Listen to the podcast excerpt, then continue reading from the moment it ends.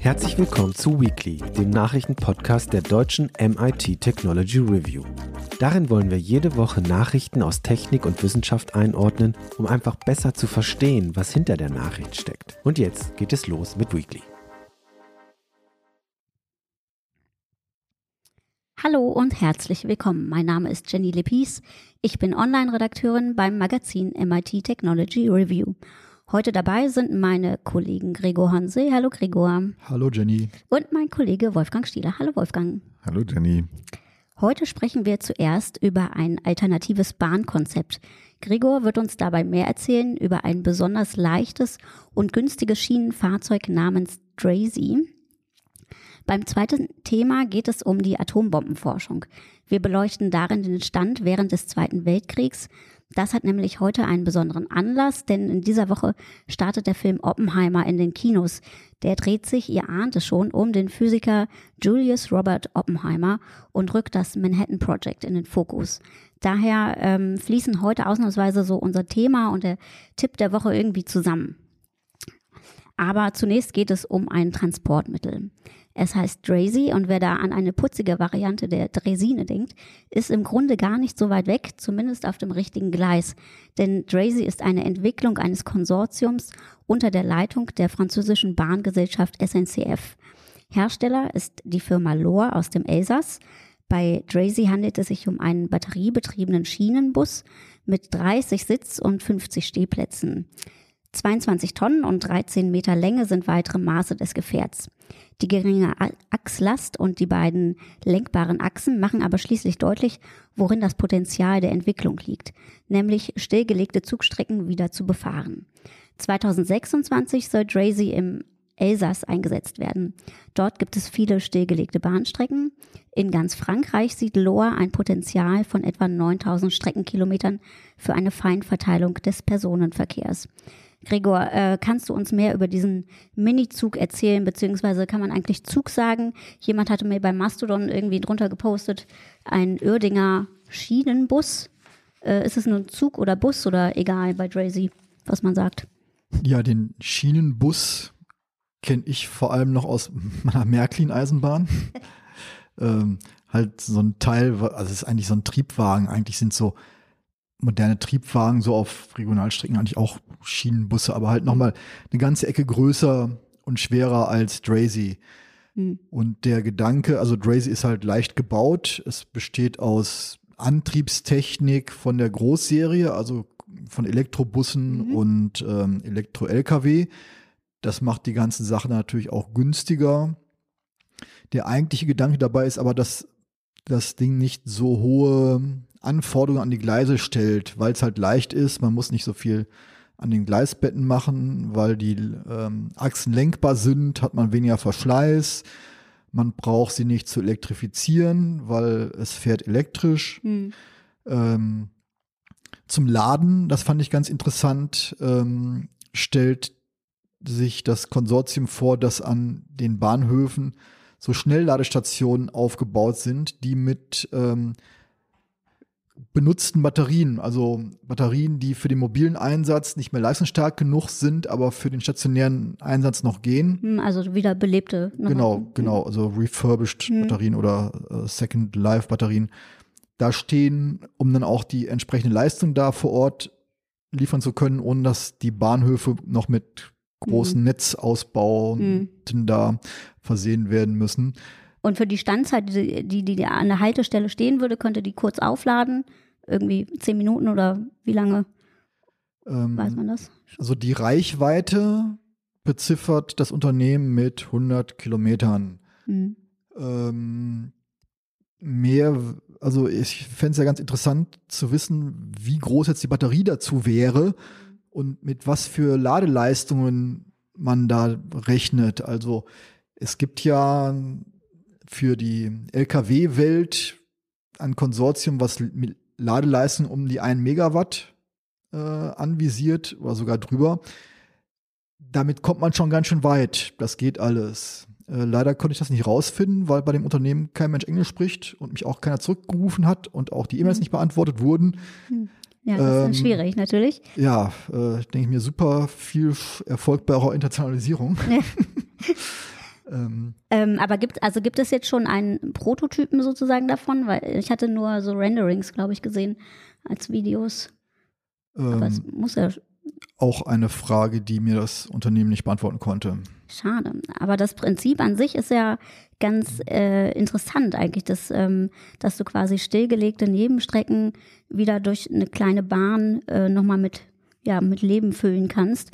Ähm, meinst du denn, das funktioniert? Also stillgelegte Strecken oder Strecken sind ja nicht ohne Grund stillgelegt irgendwie. Ja, ja klar. Also ähm, ja, gute Frage. Also ich habe da mit dem John Worth drüber gesprochen, ein Bahnblogger, der halt und Verkehrsaktivist, den wir auch schon mal im Interview im Heft hatten, der halt über alle europäischen Grenzbahnhöfe, äh, alle europäischen Grenzen mit der Bahn fährt und sich da echt äh, auskennt wie kein zweiter. Genau, der ist so ein Bahnexperte geworden quasi. Genau. Und in unserem aktuellen Heft äh, Mobilität ohne Auto, das jetzt gerade im Kiosk liegt, ist ein langes Interview mit ihm, genau. Und ähm, genau, er hat, du hast ihn dazu befragt, was er von Drazy hält. Genau. Und er meinte halt, ähm, ja, es muss natürlich finanziert werden und die SNCF, ähm, sein wörtliches Zitat war, glaube ich, doesn't care a damn über die Nebenstrecken. Ja. Also die SNCF hat es nicht so mit den Nebenstrecken. Hm. Und vor allem hat er mir auch ein paar Fotos geschickt, wie es denn in den Nebenstrecken So, so im aussieht, Elsass ne? aussieht. Mhm. Also die sind echt alle ganz schön verwahrlost. Also bis man da was macht. In Deutschland ist es ja auch nicht anders. Also da, also Nebenstrecken, die noch in einem Zustand sind, dass man sie wirklich reaktivieren kann, dass Mhm. nicht wie die Bahn die Strecke verkauft hat und da jetzt Häuser draufstehen oder Radwege oder was ja wenigstens noch eine gute Idee wäre, ähm, Hm. ist sicherlich eine technische Lösung, ist ganz cool, halt überhaupt die ganzen Bahntechnik mal leichter und schneller und billiger und einfacher zu machen. Ähm, wie viele Strecken dann tatsächlich in Frage kommen oder welche auch aus anderen Gründen einfach nicht mehr gehen, das ist natürlich eine andere Frage. Hm. Und ähm, genau, du hattest ja schon gesagt, in Frankreich ist es, sind die Gleise ziemlich marode. Ne? Er hatte ja da auch Bilder geschickt, also Ja. John Worth. Ja. Ähm, genau, also in Deutschland ist das vielleicht nicht ganz so krass, oder?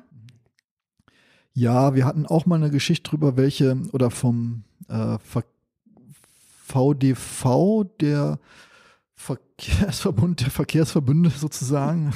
Ich weiß jetzt nicht genau, wie, wie, wie jetzt VDV auflöst, die Abkürzung. Hat mal eine Studie gemacht. Äh, dazu hatten wir auch mal einen Podcast, ähm, welche Strecken denn für eine Reaktivierung in Deutschland zu, ähm, in Frage kommen. Und das sind schon ganz schön viele. Allerdings ist das in jedem Einzelfall wieder sehr mühselig. Und ich glaube, jetzt an dem reinen Schienenfahrzeug hängt es dann auch nicht. Also wenn man eine Strecke wirklich reaktiviert bekommt, dann kann man auch normalen Triebwagen drauf fahren lassen. Es ist ja auch immer eine Frage der Kapazität. Die sind halt größer. Also ein Daisy mit 80 mm, Ja. Plätzen ist halt nicht so groß. Also wenn du wirklich Leute von hi- hier nach da schaufeln willst, bist dann doch wieder bei großer Fahrt, Hm. äh, bei großer Schienentechnik. Aber wie gesagt, es ist halt eine, eine schon ganz interessante äh, Nischenlösung möglicherweise, aber auch ein interessanter Ansatz, muss halt nicht alles so groß und schwer sein. Hm, Genau, der, ähm, du hattest in deinem Text, äh, den ich auch nochmal in den Shownotes verlinken kann, ähm, auch geschrieben, dass äh, in Baden-Württemberg überlegt wird, eine kleine Strecke ähm, mit Drazy befahren zu lassen, äh, die dann über vier Kilometer Länge ähm, zum Kloster Maulbronn führt. Und ähm, also lohnt sich das denn dann überhaupt über vier Kilometer da? Das ist, ja, das ist dann auch eine, eine sehr vage Absichtserklärung äh, vom baden-württembergischen äh, Verkehrsminister. Äh, ich habe es mir mal auf Google Maps angeguckt. Hm. Man, wenn man lange genug sucht, findet man die Trasse tatsächlich noch. Aber ich weiß nicht, für vier Kilometer nochmal ein ganz neues System. Gut, wenn man lernen will, wenn man Praxiserfahrung und lernen will, schon okay, aber dafür jetzt noch ein ganz neues System einzuführen für vier Kilometer, ich weiß nicht. Ja, genau. Scheint, ja, mir, scheint mir auch eher so ein, so ein Demonstrator zu sein. Aber äh, bei den vier Kilometern wäre ich ja immer vorsichtig. Es kommt immer darauf an, ob die vier Kilometer jetzt nur in der Ebene äh, sind oder ob es da dann auch noch hoch und runter geht. Also ich habe mir sagen lassen, dass es in Baden-Württemberg durchaus auch schon ein bisschen Steigung geben soll. Nein, nein, die Trasse gibt's ja. Die Trasse gibt's ja. Also die, die wird so steil nicht sein, weil es ist ja eine normale Bahntrasse. Und ähm, ja, kann man sicherlich machen, ja. Kann man machen, genau. Ähm, wir schauen mal, wir behalten äh, Drazy auf jeden Fall im Blick und du kannst ja 2026 nochmal ein Update geben, ähm, wo Drazy denn jetzt fährt, ob im Elsass oder in Baden-Württemberg oder überall. Ähm, no, ich hab's auf. Ich leg's mir auf die Wiedervorlage. Sehr gut, prima. Wir freuen uns drauf. Ähm, wie kommen wir jetzt thematisch von Drazy zur Atombombenforschung? Mir ist leider keine galante Überleitung eingefallen, Wolfgang. Ähm, Zug, äh, Assoziationskette Santa Fe Express. Äh, Manhattan Project war in der Nähe von Santa Fe. Ja, äh, galanter hätte ich es auf keinen Fall hinbekommen. Sehr schön. Ähm, ich habe ja eingangs schon erwähnt, dass äh, diese Woche der Film Oppenheimer startet von Christopher Nolan. Ähm, hast du denn äh, kurz in den Trailer äh, geschaut, Wolfgang? Ja, klar, weil ich bin Eindruck? halt neugierig. Also äh, so, ne, ja, ist sehr dramatisch, sehr zugespitzt, wie diese Trailer halt immer so sind. Genau. Ne? Kurze Schnitte und dramatische Musik. Auch, ja. Dramatische Musik und äh, ja, so ist natürlich auch diese ganze Heroik dieses Projektes. Ne? Auch mitten im Nichts stampfen wir sozusagen eine ganze Stadt aus dem Boden. Sehr amerikanisch. Müssen dann halt die Nazis, die, ne, wenn sie, wenn die Nazis die Bombe äh, bekommen hätten, dann wäre das ja irgendwie die totale Katastrophe gewesen und die muss man jetzt unbedingt stoppen und deswegen muss man die Atombombe bauen. Und zwar sehr, sehr schnell. Und das versuchen sie natürlich in diesem Trailer nochmal so ein bisschen zu verdichten. Genau, da wird äh, quasi der, der Bau und die Entwicklung in dieser kleinen oder großen Forschungsstadt im Prinzip in Los Alamos in New Mexico in den Mittelpunkt gerückt. Und ähm, genau, das ist sozusagen die amerikanische Sichtweise oder der amerikanische Forschungsstand zum, äh, zur Zeit des Zweiten Weltkriegs. Ähm, wir wollen aber so ein bisschen auch auf den deutschen Fortschritt gucken. Und wir hatten 2019 einen Artikel im Heft mit dem Titel Das Rätsel der Uranwürfel. Und als schönes großes Artikelbild war dann auch in so einem bläulichen Licht so ein schillernder Würfel unter einer Glasglocke zu sehen. Ähm, und genau dieser Würfel war dann 2013 an der University of Maryland in den USA gelandet. Äh, Wolfgang, du hast den Text damals übersetzt und betreut, meine ich. Ähm, was hat es denn mit diesem ominösen Würfel auf sich? Ja, der Würfel war tatsächlich Teil, Bestandteil von einem experimentellen Atomreaktor der Deutschen, der den die US, also die Würfel oder ein Teil dieser Würfel hat die US Army äh, damals in Haigerloch mhm. in Süddeutschland sichergestellt. Im, die waren dann vergraben im Wald. Mhm. Äh, also die, die Deutschen haben kurz bevor die äh, amerikanische Armee gekommen ist, dann versucht, noch möglichst viele äh, Beweise verschwinden zu lassen. Aber ja, äh, deutsche Atomforscher haben im sogenannten Uran-Projekt äh, tatsächlich auch an Atomreaktoren gearbeitet. Ob äh, und inwieweit äh, deutsche Atomforscher auch wirklich an einer eigenen Atombombe gearbeitet haben, ist bis heute total umstritten. Es gibt ein paar sehr lustige Dokumente dazu. Angeblich hat es auch ein, äh, ein Treffen in Berlin gegeben, wo führende deutsche Atomwissenschaftler äh, aufgetreten sind und äh, die technischen Möglichkeiten von so einer Waffe referiert haben, also was für eine Sprengkraft die hätte, was für Schwierigkeiten es gäbe, die herzustellen. Äh, das Lustige ist nur, äh, dass halt äh, die hochrangigen Nazi-Funktionäre und auch die deutsche Heeresleitung im Grunde genommen wenig Interesse daran hatten. Das war denen alles viel zu spekulativ mhm. und viel zu technisch. Die haben sich das äh, gar nicht richtig durchgelesen oder zu Ende angehört. Die, die meisten von denen waren auch gar nicht anwesend. Und das ist dann untergegangen. Aber trotzdem hält sich bis heute hartnäckig die These, die Deutschen haben da heimlich auch dran gearbeitet. Das war irgendwie so ein super geheimes Projekt und deswegen hätte man das unbedingt machen müssen. Äh, Fun Fact dabei ist, äh, dass äh, ähm, Heisenberg, äh, Werner Heisenberg, der eben auch führend an diesem Atomreaktorprojekt oder an einem der Atomreaktorprojekte äh, beteiligt war. 1941 äh, zu seinem alten Lehrer Niels Bohr nach Kopenhagen gefahren ist mhm. und versucht hat, Niels Bohr davon zu überzeugen, dass äh, es sozusagen ein internationales Abkommen oder eine internationale Selbstverpflichtung innerhalb der äh, physikalischen Forschungsgemeinschaft geben sollte, dass niemand an Atomwaffen arbeitet. Okay, da wollte ich ihn und, auf seine Seite, also animieren da so. Bohr hat das dann so interpretiert, oh scheiße, wenn der jetzt über Atomwaffen redet, dann denken die da zumindest drüber nach. Mhm. Ähm, das macht es noch gefährlicher. Mhm. Ja. Fun Fact auch an dieser Stelle, dass Heisenberg, habe ich eben noch gelesen, in dem Film Oppenheimer von, von Matthias Schweighöfer gespielt wird. er kommt auch kurz vor, genau. Da kommen eine Menge berühmter ja, Namen. Äh, in der Tat, genau. Ähm, das wird dann nochmal sehr lustig zu gucken, äh, also so ein Spielchen zu spielen, kann ich den erkennen? kann ich den nicht erkennen? Wahrscheinlich erkenne ich die meisten nicht, weil ich die Gesichter nicht kenne. Ah. Okay. Aber nochmal zurück zu diesen Uranwürfeln. Ne? Du hattest ja auch gesagt, dass es, äh, das war das Projekt oder der Uranwürfel stammte dann aus Heigerloch tatsächlich. Heigerloch, ja. Genau. Und es gab noch zwei andere Städten, also es wurde quasi in drei Gruppen irgendwie verteilt in Deutschland, ähm, wo daran geforscht wurde. Genau, das war das war das wesentliche Ergebnis dieser dieser also der, der Artikel stammt von einem US-Historiker mhm. und die haben sich dann nochmal hingesetzt und versucht, die Spur dieser verschiedenen Uranwürfel, von denen es in den USA diverse gibt, okay. äh, äh, ähm, nachzuverfolgen. Und dabei haben sie dann gelernt, dass äh, die Nazis tatsächlich diese Forschung an dem Atomreaktor auf drei verschiedene Gruppen aufgeteilt haben, mhm. ähm, die sich gegenseitig auch Konkurrenz gemacht haben, die zum Teil aber auch noch nicht mal so richtig wussten, was die anderen machen. Äh, was dann dazu geführt hat, äh, dass der Reaktor äh, von, von der Heisenberg-Gruppe äh, nicht ins Laufen gekommen ist, also nicht kritisch geworden mhm. ist weil sie nicht genug Uran hatten. Okay. Also wenn ja. die sich auf dieses eine Projekt oder vielleicht sogar nur auf, oder vielleicht auf zwei konzentriert hätten, hm. dann hätten die Deutschen vielleicht noch vor Ende des Zweiten Weltkrieges tatsächlich auch einen zumindest äh, kritischen Atomreaktor hm.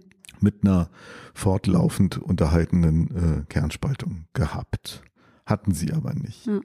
Also da gibt's dann auch noch äh, lustige Geschichten, die die Deutschen haben, äh, also historische Zufälle vielleicht, weiß man nicht so genau. Die Deutschen haben, ähm, um das Ding zum Laufen zu bringen, musst du die, die Neutronen, die aus der Kernspaltung entstehen, wenn du mit Uran arbeiten willst zumindest, musst du die Neutronen abbremsen. Mhm. Dazu braucht man spezielles Material.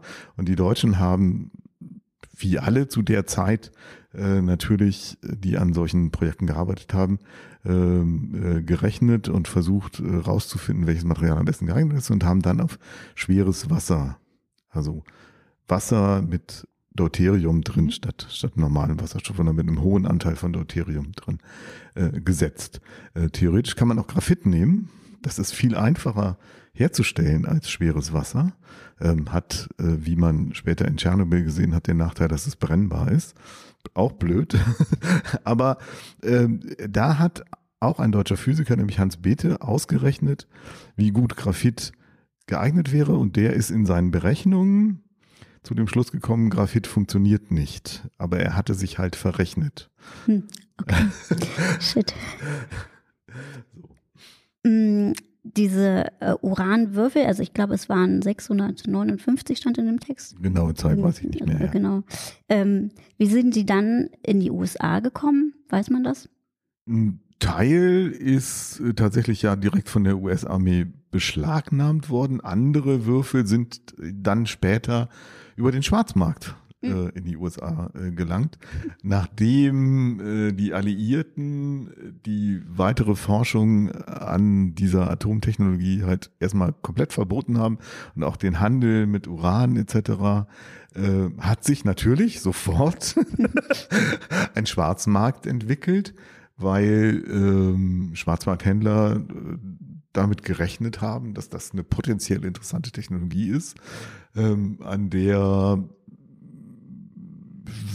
Staaten, hm. wer auch immer, die Russen, zum Beispiel, die, die Russen, genau, wollte ich gerade drauf whoever, Interesse haben können. Genau. Die, die haben dann versucht halt, äh, ihr Uran zu verticken, teilweise hm. eben auch in sehr abenteuerlichen Aktionen. Äh, und irgendwann hat natürlich dann auch der US-Geheimdienst angefangen, äh, solche Dinge aufzukaufen, hm, okay. um einfach die Versorgung da zu unterbinden. Ja, vielleicht auch mit dem Argument, ne, dass wenn ihr es nicht kauft, dann gehen wir zur Sowjetunion, die genau, kaufen es bestimmt. Das Argument kam dann auch gerne mal. Ja, genau. genau, werfen wir da auch einen Blick vielleicht nochmal da auf den Stand in der damaligen Sowjetunion. Ähm, die haben, also 1945 fielen die Atombomben auf Hiroshima und Nagasaki und ähm, ja, schon vier Jahre später konnte auch die Sowjetunion ihre erste Atombombe testen. Äh, wie, wie war das denn möglich? Lass mal, Moment, lass mich ganz kurz ja. noch, noch einschieben, warum war das so wahnsinnig schwierig?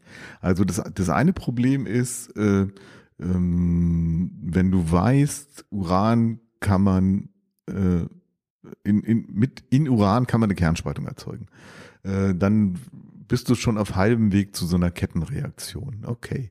Das Ding ist nur, in natürlichem Uran ist sehr wenig von dem spaltbaren Uran. Natürliches Uran enthält weniger als ein Prozent Uran 235. Wenn man das mit Uran machen will, man kann es auch mit Plutonium machen, das muss man aber herstellen. Wenn man das mit Uran machen will, muss man dieses Uran 235 anreichern. Mhm. Und das, der einzige Unterschied zwischen dem Uran, was man haben will, und dem anderen Uran 238 ist halt einfach das Atomgewicht. Und das ist halt, das sind halt, verdammt nochmal, drei Neutronen. Das ist nicht viel. Ne, Unterschied. Das heißt, du brauchst irgendeine Technologie, die das kann. Diese Technologie zu entwickeln, das war ziemlich schwierig. Äh, da haben sie verschiedene Sachen ausprobiert äh, und sind letztendlich bei einem Verfahren gelandet, was sie dann auch tatsächlich in den USA großtechnisch gemacht haben. Äh, und das zweite Problem war halt, wenn du eine kritische Masse hast von, von spaltbarem Material, Uran 235 oder Plutonium oder was man auch immer nimmt, ähm, dann entsteht eine Kettenreaktion bei der im Grunde genommen dann immer mehr Neutronen frei werden, die noch mehr Kerne spalten und so weiter, wie so eine Lawine. Aber durch die frei werdende Energie fliegt das Material sofort auseinander, es explodiert halt. Und das bedeutet, wie bei einer normalen Bombe auch, bei Sprengstoff hat man ja so ein ähnliches Problem, muss man dafür sorgen, dass das, äh, dass die kritische Masse, das spaltbare Material lange genug zusammenbleibt, um wirklich die Sprengwirkung zu erhalten. Bei der Uranbombe haben sie das dann so gemacht, indem sie wirklich zwei Hälften aufeinander zugeschossen haben, eine Kugel. Bei der Plutoniumbombe später haben sie das gemacht, indem sie außenrum jede Menge Sprengladungen gezündet haben und durch eine Druckwelle das Plutonium äh, ähm, komprimiert haben. Aber ähm, das sagt sich jetzt, das beschreibt sich relativ einfach, diese beiden Prinzipien. Naja. Aber das technisch hinzubekommen war tatsächlich äh, ziemlich schwierig und die waren auch wirklich nicht so sicher, ob es klappt. Und die Uranbombe, die sie dann äh, äh, abgeworfen haben auf, auf Hiroshima, äh, die äh, war vorher nicht getestet, weil sie einfach nicht genug Uran hatten. Also da haben sie gedacht, das ist relativ sicher, dass das funktioniert. Was sie vorher getestet haben, war eine Plutoniumbombe. Äh, ähm, ja, und die haben sie dann auf Nagasaki, Nagasaki geworfen. Das ist auch bis heute umstritten. Äh, das, also du kannst natürlich argumentieren, äh, wir haben jetzt so eine Superwaffe und äh, die setzen wir dann in Japan ein, um den Gegner total zu demoralisieren und ihm zu sagen, guck, mit einer Bombe können wir eine deiner Städte vernichten. Und dann könnte man ja erstmal sagen, so, und dann warten wir, bis die kapitulieren. Aber die haben ja innerhalb weniger Tage zwei Bomben mhm. miteinander abgeworfen. Und wahrscheinlich war der Grund schlicht und einfach, dass sie beide Prinzipien ausprobiert haben. Ja. Das zweite war auch einfach ein technischer mhm. Test. Hat mal eben, äh, weiß ich nicht, 50.000, 60.000, 70.000 Leute das Leben gekostet. Ja. Ach ja, Mensch. Und wie, ähm, genau, die Sowjetunion hatte dann, hatte ja quasi einen Rückstand, aber sie konnten das in relativ kurzer Zeit aufholen. Das Das wäre Ja. dann wieder Stoff für eine weitere Netflix-Serie, für einen neu, neuen Kinofilm. Dahinter steht ein relativ unbekannter Mann namens Theodore Hall, Mhm. ähm, was offenbar nach heutigen Erkenntnissen der erfolgreichste Atomspion überhaupt war. Es gibt ja so bestimmte Namen, die kennt man. Das eine ist Klaus Fuchs, das andere ist das ähm, Ehepaar Rosenberg, die auch hingerichtet Mhm. worden sind. Aber die Erkenntnisse, die Theodore Hall geliefert hat, äh, war, das betroff, betraf halt die Plutoniumbombe, also die Implosion der Atom, der Plutoniumbombe. Und dafür hat er relativ detaillierte Sachen an die Sowjetunion geliefert. Und was er so geliefert hat, war wohl deutlich effizienter und hat deutlich mehr der Sowjetunion gebracht als alle anderen äh, Spione, die man heute kennt. Und das Lustige daran ist, oder das, eigentlich nicht das Lustige, dass ähm, Fatale wahrscheinlich. ne? ja, dass, ähm, dass ähm, er wurde erst in den 90er Jahren enttarnt. Er hat dann Mhm. nachher eine in England eine Karriere als Biophysiker gemacht. Er war ein Mhm. hoch angesehener Biophysiker, wurde dann in den 90er Jahren erst enttarnt, Mhm. hat hat sich auch dazu bekannt. Er hat dann gesagt, ja, das, der junge Mann von damals war, bin nicht mehr ich. Ja. Aber äh, ich bin nicht stolz auf ihn, aber ich schäme mich auf ihn Mhm. auch nicht. Er wurde auch nie wieder belangt. Ähm, Und er war tatsächlich in Los Alamos da er war in Los auch. Alamos, okay. ja. Er Mhm. war führend dabei, das zu berechnen, wie denn diese Implosion. Mhm. Er war so ein mathematisches Jung Wunderkind. Er war sehr jung damals, so 18 oder 19. Mhm. Und er hat berechnet, wie diese Plutonium-Implosion funktioniert. Mhm. Und ähm, eigentlich waren die Botschaften damals, es ging halt über verschlüsselt nach New York und von da aus per Tele, es ging über geheime Wege, Mhm. über irgendwie verschlungen nach New York, von da aus über normales Telegraph, verschlüsseltes Telegraph, die abgehört worden sind nach Moskau und das CIA hat eigentlich die Informationen gehabt, hat es entschlüsselt, hätte ihn ein, hatte ihn eigentlich schon enttarnt, wollte es aber nicht bekannt geben, Ah, um nicht kundzutun, Mhm. dass sie den Code geknackt haben. Ja. Dabei wussten die Sowjetunion längst, dass, also, Ja. sie wussten, dass sie es knacken konnten, die Sowjetunion wussten, dass die CIA es knacken konnte und so weiter. Und mit dem Wissen wäre zum Beispiel eigentlich das Ehepaar Rosenberg nie hingerichtet worden, wenn man halt das im Verhältnis gesehen hätte, was denn was haben die für Informationen weitergegeben? ähm, Muss er dann nicht so bahnbrechend gewesen sein. Weiß ich, weiß ich jetzt nicht genau, aber Hm. das, was Theodore Hall war deutlich relevanter. Hm. Also äh, es sind Leute wegen weniger umgebracht worden, hingerichtet worden, Ja. während halt der Hauptverdächtige entkommen ist, obwohl es Handhabe gibt, damals schon Handhabe gegeben hätte, ihn zu enttarnen. Hm. Der wurde aber nicht weiter verurteilt. Nein, Hall. er wurde erst in den 90 also es wurde erst publik in den 90ern, als Ja. diese Entschlüsselungsprotokolle veröffentlicht worden sind. Ich sehe gerade, in 99 wurde, äh, ist er auch gestorben. Ja. Und da hat ihn wahrscheinlich nicht mehr so viel. Äh, Nö, er, wurde rechtlich dafür nie belangt. ja. Ähm, ja, Mensch, das äh, ist eine spannende Geschichte hier alles. Und ähm, wir sind ja gespannt auf den Film, auch würde ich sagen. Und ähm, ja, wenn, äh, wenn jetzt äh, keiner abschließende Worte Doch, hat. doch, doch, doch, doch. Also ich habe gerade, äh, also das gibt zwei Sachen dazu. Also erstens ging die Geschichte dann ja später noch weiter. Ne? Also Hm. äh, mit der Atombombe war es ja nicht vorbei. Da kam dann die Wasserstoffbombe. Und das war ein Punkt, wo Oppenheimer dann gesagt hat, nee, das sollten wir nicht tun. Hm. Hat sich offen gegen die weitere Entwicklung äh, in, Los Alamos gestellt. Äh, und dann kam ja auch der Kalte Krieg und so. Und Fun Fact, äh, äh, dann eben McCarthy, die Kommunistenverfolgung. Die Leute, die sie bei der Kommunistenverfolgung entdeckt haben, waren äh, halt nicht die, wo später rausgekommen ist, dass die tatsächlich für die Russen gearbeitet Okay. Also Hm. es war ja, also McCarthy hat ja überall russische Spione gew äh, äh, gewittert und das Lustige ist, es gab tatsächlich welche, nur nicht die, die sich verdächtigt haben. Unter anderem eben auch nicht, nicht Oppenheimer. Ne? Mhm. Und äh, es gab aber tatsächlich auch nur ganz wenige, äh, auch prominente Forscher, die, die Oppenheimer bei diesem Verfahren äh, dann tatsächlich unterstützt haben mhm. äh, und gesagt haben, nee, der Mann hat äh, wirklich äh, was wesentlich Bahnbrechendes geleistet auch ja. äh, für dieses Land. Äh, das ist das eine, aber ich wollte noch mal ganz kurz zurückkommen auf hm. die Frage, wie gefährlich waren die Nazis dabei? Ja. Äh, das macht man sich heute äh, jetzt gar nicht mal so, äh, vielleicht gar nicht mehr so klar, aber Deutschland war äh, in den 20er, 30er Jahren in Sachen Physik tatsächlich eine echte Supermacht. Also hm. da waren alle, alle, alle die, das war unglaublich, wenn du da nach Göttingen gekommen bist, mhm. ne? Du hast, weiß ich nicht, in jedem dritten Universitätsbüro hast du einen Nobelpreisträger gehabt. Mhm. Da war die Elite der Elite, so, auf der einen Seite. Auf der anderen Seite war es aber auch so, dass die deutsche Forschung nach dem Zweiten Weltkrieg erstmal ganz lange isoliert war, weil die deutschen Forscher äh, unter anderem äh, natürlich beteiligt waren an der Entwicklung von Giftgas etc und äh, einfach bruchlos äh, damals auch für das Kaiserreich und äh, äh, für die Armee im Ersten Weltkrieg gearbeitet haben.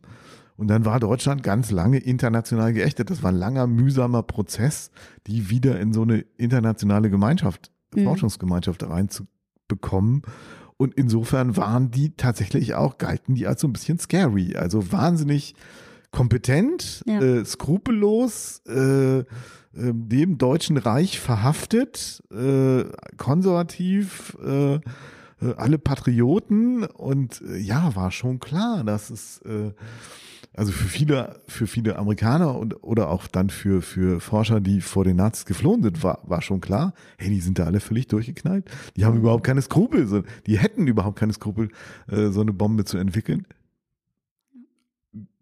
Hatten sie aber doch, also, oder wahrscheinlich doch. Also so, ne, mhm. es gibt dann eben auch so einen Diskussionsstrang, wo äh, drüber ja spekuliert wird, ob so Leute wie Heisenberg, der schon auch ein Nationalkonservativer war, muss man sagen, mhm. äh, dieses Forschungsprogramm äh, der Nazis halt heimlich sabotiert hat, sozusagen. Einfach okay. nicht mit denen wirklich zusammengearbeitet hat. Mhm. Also da gibt's ganz, ganz viele Fragen. Und die letzte spannende Frage ist, was, was sagt uns das heute? Und der Christopher Nolan sagt, hey, ihr im Silicon Valley, guckt euch das gut an.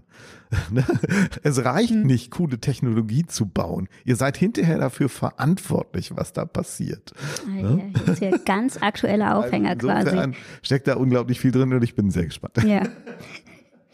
Gut. Ähm, über Umwege hat mich auch noch ein Podcast-Tipp erreicht, den ich hier nochmal nennen möchte, nämlich der Podcaster Christopher Brauks hat uns die neueste Folge seines eigenen Podcasts natürlich Ausrede ähm, hat uns darauf aufmerksam gemacht. Darin spricht nämlich der Mathematiker und Absolvent des University College London, Raphael Pietro Curiel, über das äh, saudi-arabische Megabauprojekt The Line. Er hat in Untersuchungen Distanzen berechnet und ähm, so Pendlerzeiten von den Bewohnern. Und er stellt diese Anfälligkeit einer linearen Bauweise, wie es ja bei The Line der Fall ist, und den CO2-neutralen Anspruch des Projekts in Frage. Und ähm, darüber hinaus geht es noch in der Folge um die Stadtentwicklung und was ist sinnvoll und was, was weniger.